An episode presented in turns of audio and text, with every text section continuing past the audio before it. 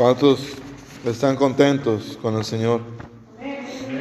Yo estoy contento porque ahorita venía un poquito enfermito y ya me siento mejor. Gloria a Dios, ¿verdad? Bueno, pues vamos a seguir con la lección pendiente.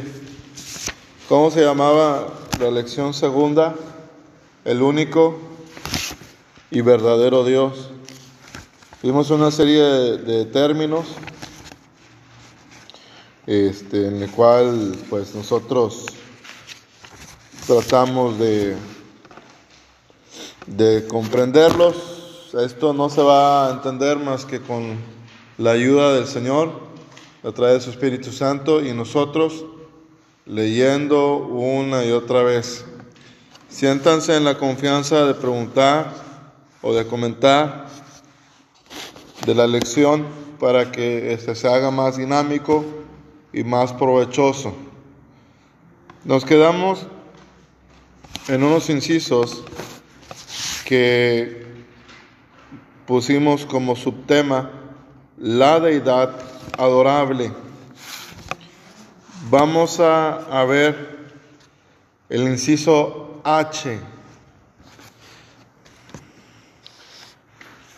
que es transgresión de la doctrina de Cristo, transgresión de la doctrina de Cristo. vamos a anotar las citas que es segunda carta de Juan, versículo 9. Segunda carta de Juan, versículo 9.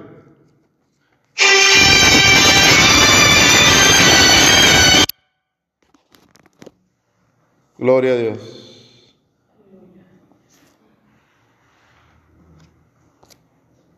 No sé quién me llamaría, pero...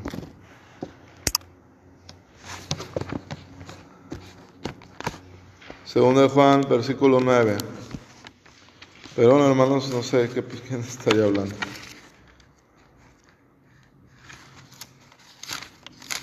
Mm, aquí está, por fin. Dice la palabra del Señor. Cualquiera que se revela y no persevera en la doctrina de Cristo, no tiene a Dios.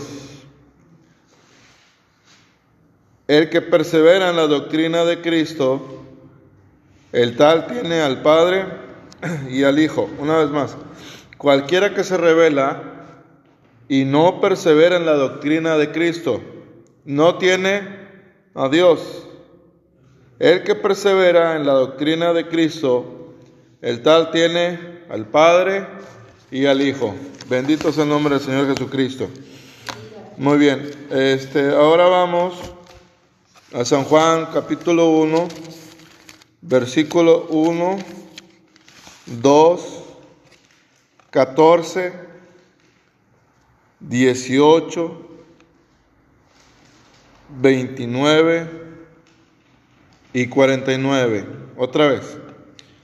El Santo Evangelio según San Juan, capítulo 1, versículo 1, 2, 14, 18, 29, 49.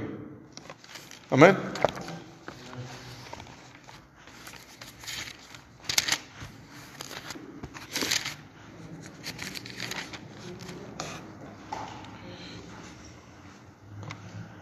En el principio era el verbo, y el verbo era con Dios, y el verbo era Dios. Ahora el versículo 2. Este era en el principio con Dios.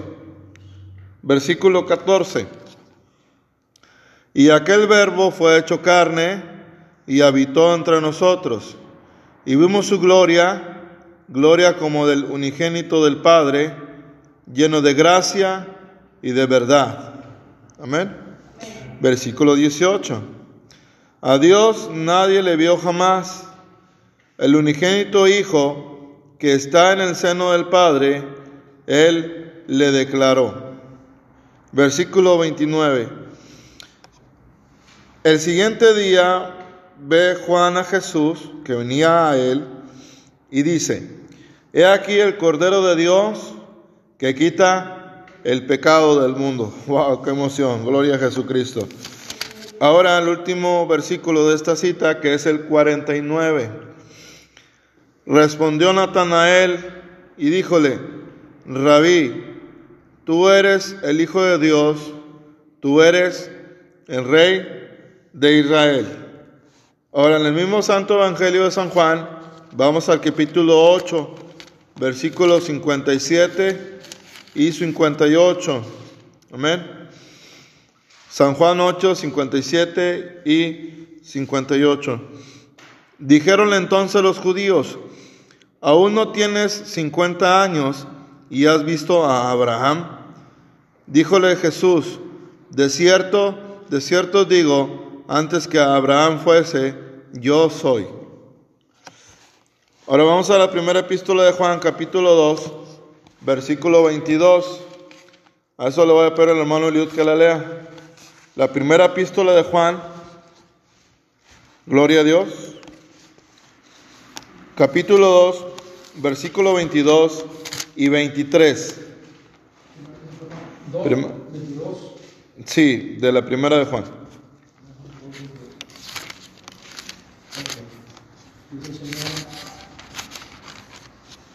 ¿Quién es el mentiroso? Sino el que niega que Jesús es el Cristo. Este es anticristo, el que niega al Padre y al Hijo. Todo aquel que niega al Hijo tampoco tiene al Padre. El que confiesa al Hijo tiene también al Padre. Gloria a Dios. Ahora vamos a la primera epístola de Juan, capítulo 4, versículo 1 al 5. Dice lo siguiente. Primera Juan, capítulo 4, versículo 1 al 5. Amados, no creáis a todo espíritu sino probad los espíritus si son de Dios, porque muchos falsos profetas son salidos en el mundo. En esto conoced del Espíritu de Dios. Todo espíritu que confiesa que Jesucristo es venido en carne es de Dios. Y todo espíritu que no confiesa que Jesucristo es venido en carne no es de Dios. Y este es el espíritu del anticristo, del cual vosotros habéis oído que ha de venir y que ahora ya está en el mundo. Hijitos, vosotros sois de Dios y los habéis vencido, porque el que en vosotros está es mayor que el que está en el mundo. Ellos son del mundo. Por, eso el mundo, por eso hablan del mundo y el mundo los oye. Amén. Ahora la última cita de este inciso H, la transgresión de la doctrina de Cristo. ¿verdad? Hebreos 12, versículo 2. Hebreos 12, versículo 2. Alabamos a Jesucristo. Aleluya. Puesto los ojos en el autor y consumador de la fe, en Jesús, el cual, habiéndole sido propuesto gozo, sufrió la cruz, menospreciando la vergüenza, y sentóse a la diestra del trono de Dios. Aleluya. Bendito sea Jesucristo. Vamos al otro inciso para ir avanzando en esta segunda lección de doctrinas básicas de la palabra del Señor, que tiene por título principal el único y verdadero Dios. Bien, inciso I, exaltación, perdón, antes leo el comentario de el inciso H la transgresión de la doctrina de Cristo. Por lo tanto, es una transgresión de la doctrina de Cristo afirmar que el Señor Jesús deriva su título de Hijo de Dios solamente en virtud de la encarnación o de estar relacionado con el plan de la redención. Otra vez, por lo tanto, es una transgresión de la doctrina de Cristo afirmar que el Señor Jesús deriva su título de Hijo de Dios solamente en virtud de la encarnación o de estar relacionado con el plan de la redención. Es así que el negar que Dios es un Padre real y eterno y que Jesús es un Hijo real y verdadero constituye negar la distinción y relación en la Trinidad, lo cual equivale a negar al Padre y al Hijo y negar también que Jesucristo vino en la carne. Gloria al Señor. Ahora vamos al inciso I. Exaltación de Cristo como Señor. Exaltación de Cristo como Señor. El Hijo de Dios, nuestro Señor Jesucristo, dice el comentario, después de haber purgado nuestros pecados, se sentó a la diestra de su majestad en las alturas, habiéndosele sujeto a su autoridad ángeles, principados y potestades. Y después de haber sido hecho tanto Señor como Cristo, envió al Espíritu Santo para que nosotros, en el nombre de Jesús, dobláramos nuestras rodillas y confesáramos que Jesucristo es Señor para gloria del Padre hasta el fin cuando el Hijo se sujetará a la autoridad del Padre, a fin de que Dios sea todo en todos. Aleluya. Y así sea. Nosotros confesamos el nombre de Jesucristo porque le amamos. Gracias Señor Jesús. Vamos a las citas. Hebreos capítulo 1, versículo 3, hermano Joel. Hebreos, Hebreos capítulo 1, versículo 3. Y al hermano Eliud, primera de Pedro, capítulo 3, versículo 22. Sí, adelante hermano fuerte, por favor. El cual, siendo el resplandor de su gloria y la imagen misma de su sustancia, y quien sustenta todas las cosas con la palabra de su poder, habiendo efectuado la purificación de nuestros pecados por medio de sí mismo se sentó a la diestra de la majestad en las alturas. Aleluya. Primera de Pedro 3:22. Dice, quien habiendo subido al cielo está a la, diestra, a la diestra de Dios, y a él están sujetos ángeles, autoridades y potestades. Gloria a Dios. Ahora vamos a Hechos, capítulo 2, versículo 32 al 36. Un saludo a nuestros hermanos de los países que nos están escuchando. La congregación, les enviamos un saludo, les decimos que Dios los bendiga, ¿verdad? Amén. Les decimos un, un cordial saludo, hermanos de la congregación, amados los unos a los otros, de Nuevo Laredo, Tamaulipas, México. Ahora vamos a Hechos 2, 32 al 36. A este Jesús resucitó Dios, de lo cual todos nosotros somos testigos. Así que, levantado por la diestra de Dios y recibiendo del Padre la promesa del Espíritu Santo, ha derramado esto que vosotros veis y oís. Porque David no subió a los cielos, pero él dice, Dijo el Señor a mi Señor, siéntate a mi diestra, hasta que ponga a tus enemigos por estrado de tus pies. Sepa pues ciertísimamente toda la casa de Israel, que a este Jesús que vosotros crucificasteis, crucificasteis, Dios ha hecho Señor y Cristo. Aleluya. Ahora vamos a Romanos capítulo 14, versículo 11. Romanos 14, versículo 11.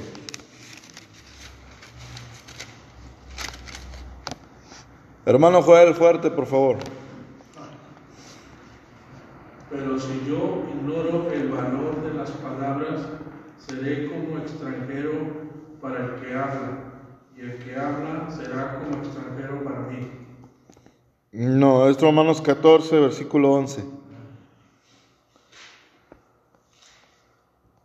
Bien, prosigo a leerlo. Porque escrito está, vivo yo, dice el Señor, que a mí se doblará toda rodilla y toda lengua confesará a Dios. Aleluya. Primera de Corintios capítulo 15, versículo 24 al 28. Primera de Corintios capítulo 15, versículo 24 al 28. Aleluya.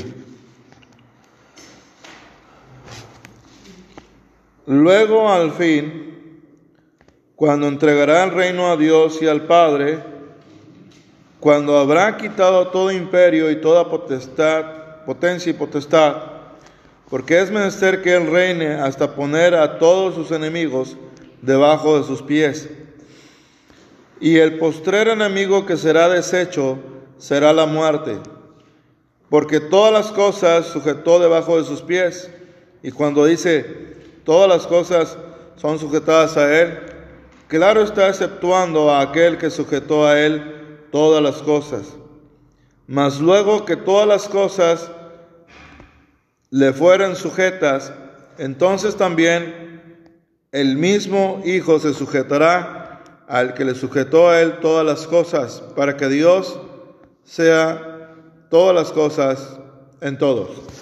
Por último, vamos a terminar este inciso, este subtema, perdón, de la deidad adorable dentro de la lección, el único es verdadero, con el inciso J, que es igual honor para el Padre y el Hijo. Igual honor para el Padre y para el Hijo. Bendito sea el Señor y bendito sea el Padre Celestial. Vamos a leer el comentario. Por lo tanto, desde que el Padre ha conferido al Hijo la autoridad de juzgar, ¿quién es el que juzga? ¿Dios Padre o Dios Hijo? No, el Hijo. Otra vez, por tanto, desde que el Padre ha conferido al Hijo la autoridad de juzgar. No es solamente el deber expreso de todos en el cielo y en la tierra doblar la rodilla, sino que constituye un gozo indecible en el Espíritu Santo asignar al Hijo todos los atributos de la deidad y darle todo el honor y la gloria contenidos en todos los nombres y títulos de la Trinidad excepto aquellos que expresan relación, Padre, Hijo, Espíritu Santo. De esta manera se honra al Hijo de la misma manera que honramos al Padre.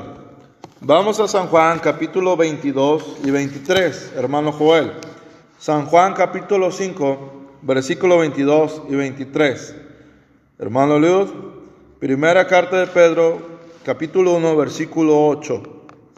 Primera de Pedro 1, 8, vamos con San Juan, capítulo 5, versículo 22 y 23, por favor, fuerte. Porque el Padre a nadie juzga, sino que todo el juicio dio al Hijo, para que todos honren al Hijo como honran al Padre. Aleluya. Que no honra al Hijo, no honra al Padre que le envió. Gloria a Dios, adelante.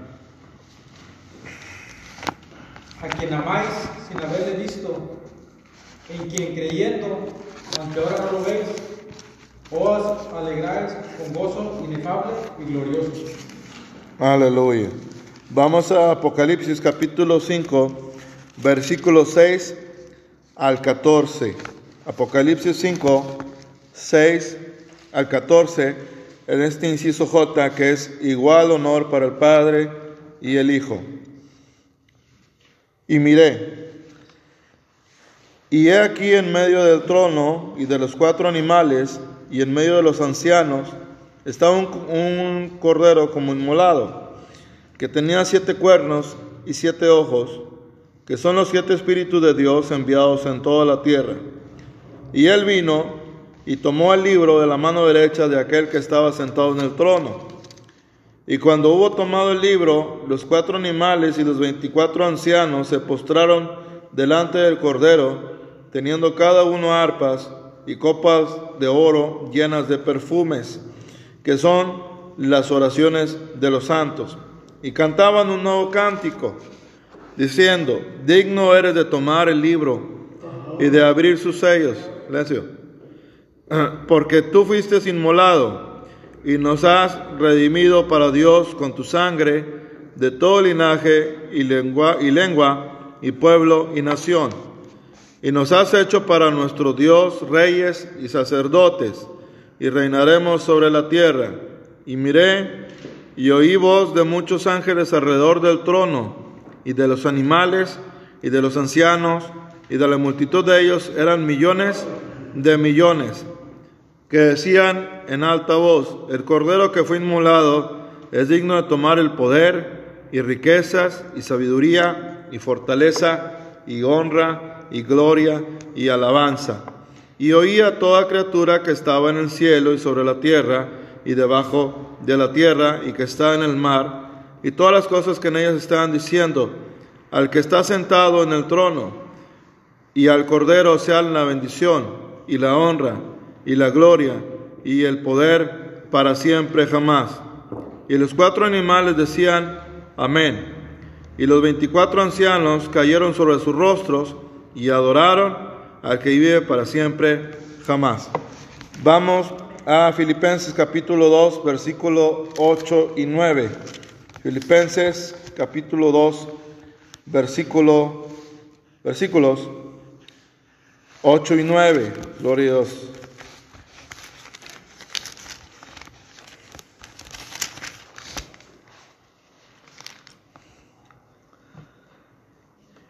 Y halló en la condición, en la condición como hombre, y hallado, perdón, en la condición como hombre, se humilló a sí mismo, hecho obediente hasta la muerte y muerte de cruz.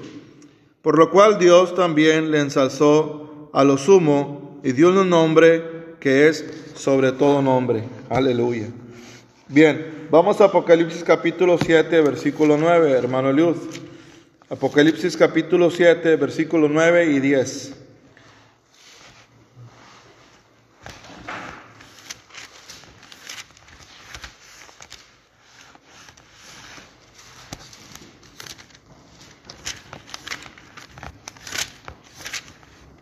Dice, después de esto miré y he aquí una gran multitud, la cual nadie pudiera contar de todas, de todas naciones y tribus y pueblos y lenguas, estaban delante del trono y en la presencia del Cordero, vestidos de ropa blanca y con, y con palmas en las manos, y clamaban a gran voz, diciendo, la salvación pertenece a nuestro Dios, que está sentado en el trono y al Cordero. Amén. Ahora vamos a Apocalipsis capítulo 4, versículo 8 al 11. Apocalipsis 4, versículo 8 al 11.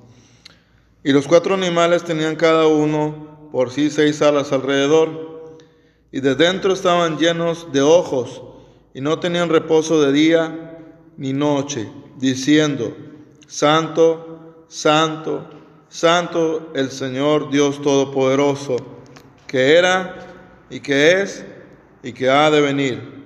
Y cuando aquellos animales daban gloria y honra y alabanza al que estaba sentado en el trono, al que vive para siempre jamás, los veinticuatro ancianos se postraban delante del que estaba sentado en el trono, gloria a Dios, y adoraban al que vive para siempre jamás, y echaban sus coronas delante del trono, diciendo, Señor, digno eres de recibir gloria, y honra y virtud, porque tú criaste todas las cosas y por tu voluntad tienen ser y fueron criadas. Gloria a Dios.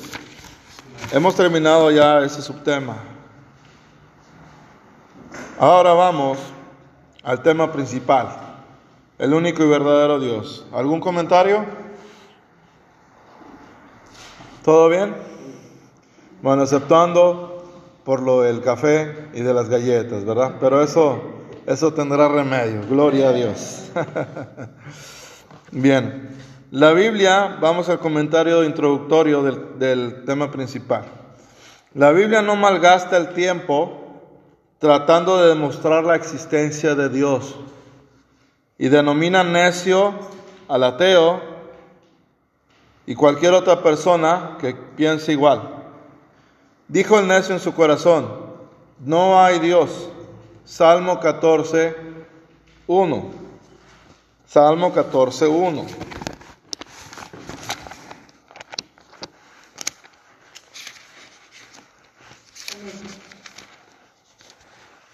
Dijo el necio en su corazón, no hay Dios.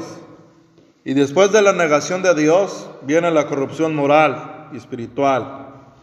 Corrompiéronse, hicieron obras abominables. ¿Verdad? No hay quien haga bien. Continuamos con el comentario. Todas las razas humanas tienen alguna idea de dioses o del Dios ante quien es responsable el género humano. Cualquiera de los pensamientos, en nuestro México, por ejemplo, están los mayas, están todas las tribus que estuvieron inicialmente en, este, en, este, en esta región del mundo que llamamos México, y ellos tenían sus dioses. Continuamos.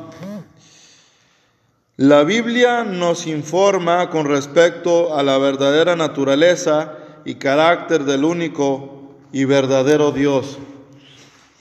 La descripción bíblica del Ser Supremo constituye el pensamiento más elevado y más noble jamás concebido por hombre alguno. Antes de presentar las enseñanzas de las Sagradas Escrituras, aclaremos algunas doctrinas falsas relativas a Dios. ¿Verdad? La Biblia, punto número uno, la Biblia se opone al materialismo. La Biblia se opone al materialismo. San Juan capítulo 4, versículo 24. Hermano Joel, por favor. San Juan 24, 24. Mientras, antes de esta lectura, voy a leer Efesios capítulo 4, versículo 6. Efesios capítulo 4, versículo 6. ¿Cuántos están gozando? Yo estoy divirtiendo, gozándome como enano, ¿verdad? Con la palabra de Dios. Es una expresión tenemos en México para decir que nos estamos divirtiendo como niños. Bendito sea el Señor Jesucristo. Entonces, Efesios capítulo 4, versículo 6, antes de San Juan. Dice la palabra del Señor. Un Dios y un Padre de todos, el cual es sobre todas las cosas y por todas las cosas y en todos vosotros. Ahora sí, San Juan 4, 24. Dios es espíritu y los que le adoran en espíritu y en verdad es necesario que. Amén. Vamos al comentario de la Biblia se opone al materialismo. Las Sagradas Escrituras opugnan la teoría que reduce a la materia todo cuanto existe. Es decir, que el materialismo afirma que solo lo que vemos es lo real. Y la palabra del Señor no. Nos dice que después de esta vida temporal entramos a la eternidad. Muchos hombres de ciencia y filósofos han deificado o dado grado divino, implícito, implícito o abiertamente, la materia y las leyes de la naturaleza, excluyendo a Dios, el cual es sobre todas las cosas y por todas las cosas y en todos vosotros. Léase la sublime descripción de Dios que se encuentra en el capítulo 40 de Isaías. Vamos al libro de Isaías, el profeta Isaías, capítulo 40.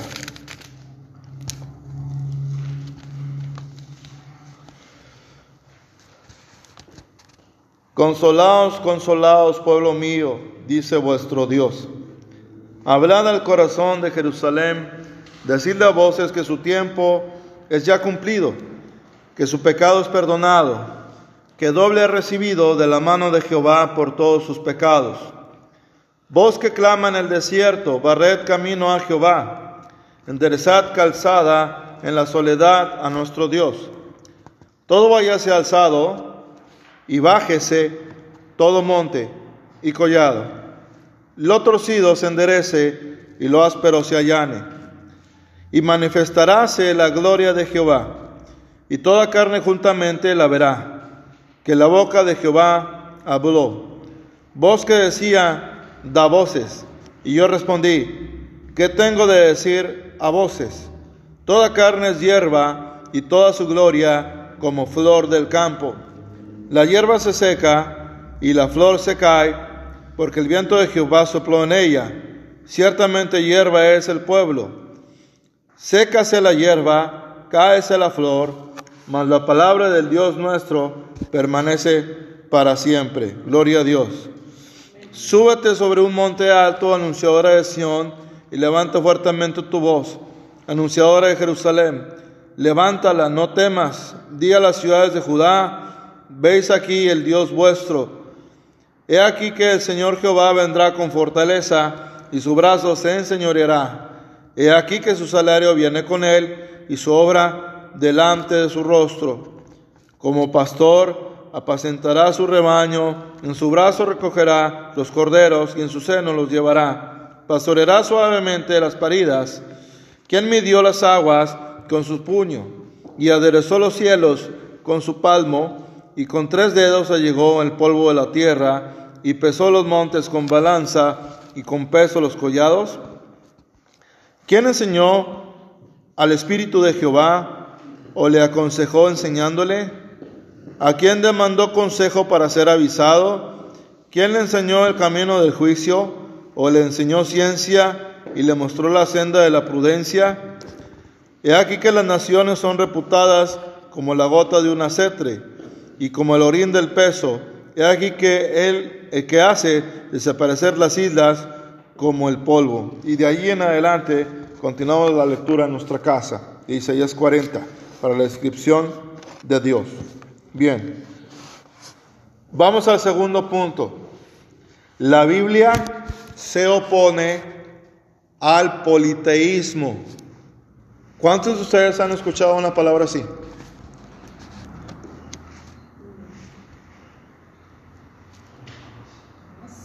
¿Han escuchado esta palabra, politeísmo?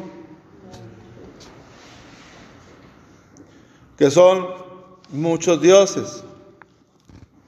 Por ejemplo, la religión católica son muchos dioses. Por ejemplo, los mayas, un dios para la lluvia, un dios para la fertilidad y así. Eso es ser politoísta. Bien, la Biblia se opone al politeísmo. Vamos al comentario.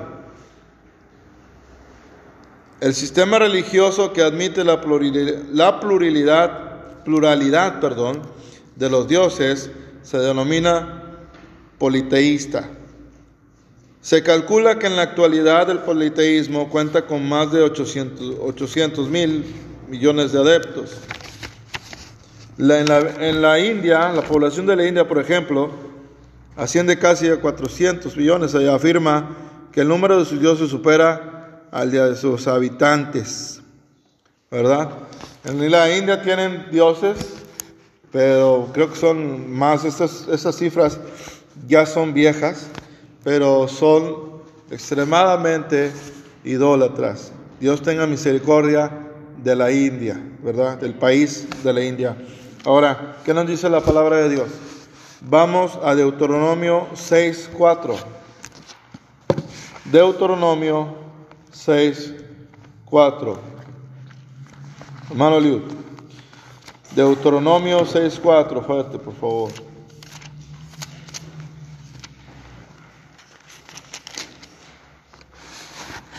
Dice, oye Israel, Jehová nuestro Dios, Jehová uno es.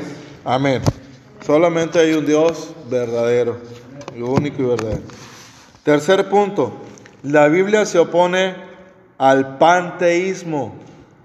La Biblia se opone al panteísmo. Muy bien. ¿Qué es panteísmo?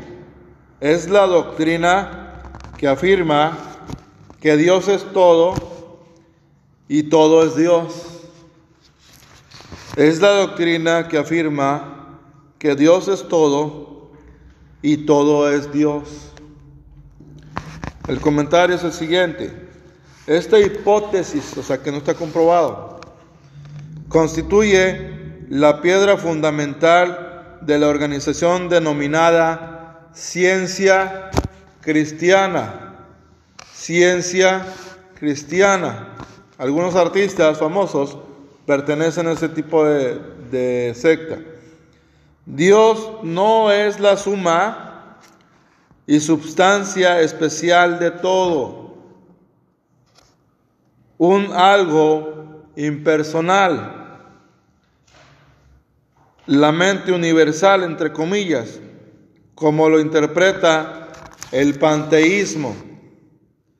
Dios está en todo, mas es también superior a todo e independiente de todo. Una vez más, Dios está en todo, mas es también superior a todo e independiente de todo. Vamos a Hebreos capítulo 1, versículo 3.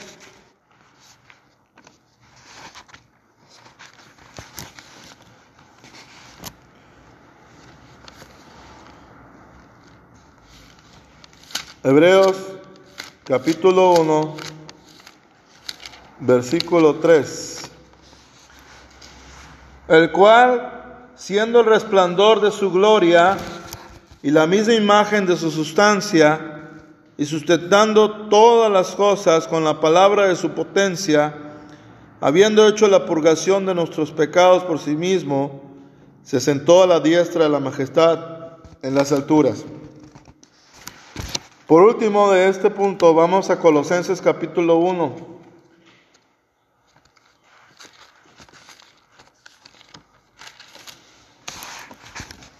Versículo 5.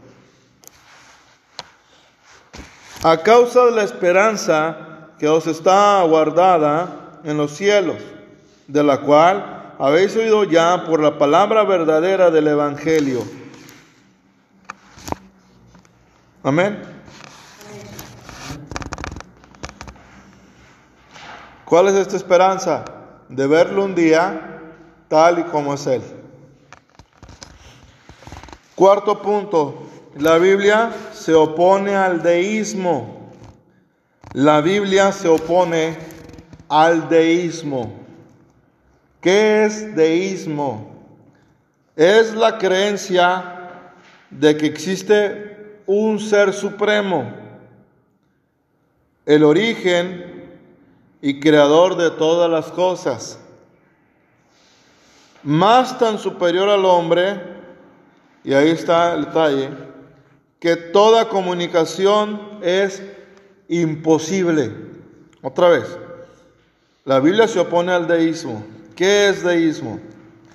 Es la creencia de que existe un ser supremo, el origen y creador de todas las cosas, hasta ahí vamos bien.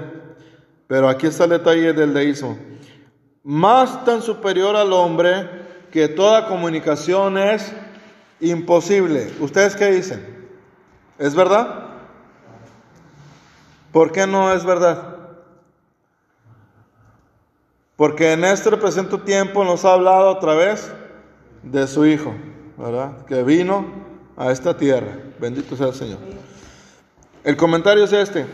El ser supremo del deísmo es por otra parte indiferente a las necesidades del hombre y sordo a su llamado de misericordia. Empero la Biblia nos dice, los ojos de Jehová están sobre los justos y atentos sus oídos al clamor de ellos. Salmo 34, versículo 15. Se vale glorificar a Dios. Dios es nuestro amparo y fortaleza nuestro pronto auxilio en las tribulaciones. Salmo 46, versículo 1. El Señor Jesús nos dice que ni un gorrión caerá a tierra sin que lo note el Padre. Vamos a San Mateo capítulo 10, versículo 29. San Mateo 10, 29. Gloria a Jesucristo. Amén. No se venden dos pajarillos por un cuarto, con todo, ni uno de ellos cae a tierra sin vuestro Padre. Quinto punto, o punto número cinco, el teísmo cristiano. El teísmo cristiano es el nombre apropiado para las doctrinas bíblicas con respecto a la deidad, el tema de la deidad. El teísmo, que procede del vocablo griego teos, el cual quiere decir Dios, afirma que el Dios único y verdadero está presente en su universo y que sus oídos están atentos al clamor de sus hijos. El teísmo cristiano, ¿qué es? Es la suma de las enseñanzas de nuestro Señor Jesucristo y de sus apóstoles con relación a la eterna Trinidad. Otra vez, ¿qué es el teísmo cristiano? Es la suma de las enseñanzas de nuestro Señor Jesucristo y de sus apóstoles con relación a la eterna Trinidad. ¿Cuántos bendicen al Señor Jesucristo y al Padre? Bien, sexto punto. El Dios de la Biblia es infinito y perfecto. ¿Cómo es el Dios de la Biblia? Infinito y perfecto. El comentario es este. Es el Dios eterno. No tiene principio ni fin increado, de existencia por sí mismo, el origen de todo lo creado. Es omnipotente, omnisciente y omnividente. Es decir, todo lo puede, todo lo sabe y todo lo ve. Aleluya. ¿Cuántos glorifican al Señor? La palabra de Dios dice en cierto lugar lo siguiente, tú eres el Dios de la vista.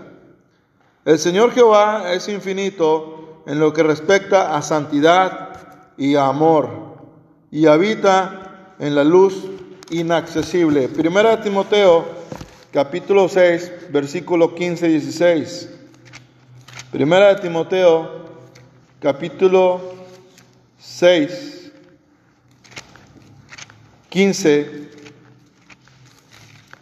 y 16. Adelante, hermano Joel. Primera de Timoteo, capítulo 6, versículo 15 y 16. Fuerte, por favor.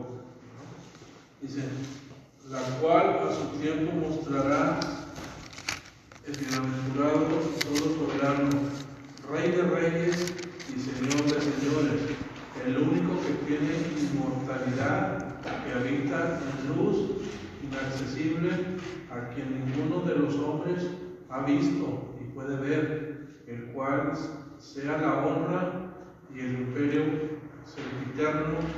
Amén. Amén. Aleluya. Séptimo punto.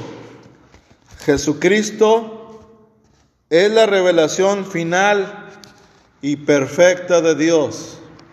Jesucristo es la revelación final y perfecta de Dios. Es la revelación encarnada de Dios. La máxima revelación. Vamos al comentario. Jesús es el resplandor de la gloria del Padre y la misma imagen de su substancia. A Dios nadie le va jamás. El unigénito Hijo que está en el seno del Padre le declaró. San Juan capítulo 1 versículo 18. El vocablo declarar significa en el idioma, en el idioma griego sacar a la luz, a la luz lo oculto, misterioso u obscuro. Esto es exactamente la labor que realiza el Señor Jesús para este pobre mundo sumido en la oscuridad del pecado y del dolor. Ante nuestros ojos puso en evidencia el carácter de Dios, de manera que podía decir lo siguiente, el que me ha visto, ha visto al Padre. San Juan 14, 9. Amén. Octavo punto y terminamos esta lección. Yo pensaba que iba a decir gloria a Dios, ¿verdad? a su nombre. A todos los muchachos, pero un día usted va a ser pastor, Huguito, y tú también. Así es que, como me ven, se verán, ¿verdad? Gloria a Dios. Y también va a haber niños diciendo, ay, pastor, ya cae pronto, pero también van a ser pastores como usted. Octavo punto. El Dios de la Biblia se revela como la Santa Trinidad. El Dios de la Biblia se revela como la Santa Trinidad. Las Sagradas Escrituras presentan tres personas divinas, designadas con los nombres del Padre, del Hijo y del Espíritu Santo, distintos en, lo que respecta a ministerios, más de un carácter y armonía tan perfectos que constituyen un solo Dios y no tres. La doctrina de la Trinidad es parte integral del libro sagrado, pues de la Biblia obviamente, y no puede ser eliminada sin cometerse una terrible injusticia con la palabra del Señor. Es un misterio tan profundo que los sabios más ilustres de la tierra no han podido comprenderlo. Mas bendito sea el nombre del Señor, podemos decir por experiencia que el Padre es nuestro Padre, el Hijo nuestro hermano y el Espíritu Santo nuestro abogado. El que me ama, mi palabra guardará, y mi Padre le amará, y vendremos a él y haremos con él morada. San Juan 14, 23. En San Juan 14, 16, el Señor Jesús dijo lo siguiente, yo regaré al Padre y os dará otro consolador para que esté con vosotros para siempre. Es encomiable poseer un concepto de Dios basado en las sagradas escrituras. Y este es el problema de muchas iglesias modernas, que tienen su propio concepto de Dios, pero es un concepto incompleto o totalmente diferente a lo que enseña la palabra de Dios. Por eso la idea de estudiar estos cursos, para tener un concepto más claro, más integral de lo que es el Señor. Más debemos recordar que no es suficiente tener un conocimiento intelectual del Señor. Lo ideal es que poseamos un conocimiento experimental del poderoso Señor del universo. Y ese es otro problema. Hay personas que solamente escudriñan y escudriñan y escudriñan, pero no experimentan lo que estamos estudiando. Tiene que pasarse de la teoría a la práctica, de lo que leemos a la palabra del Señor, llevarlo, hacerlo parte de nuestra vida diaria.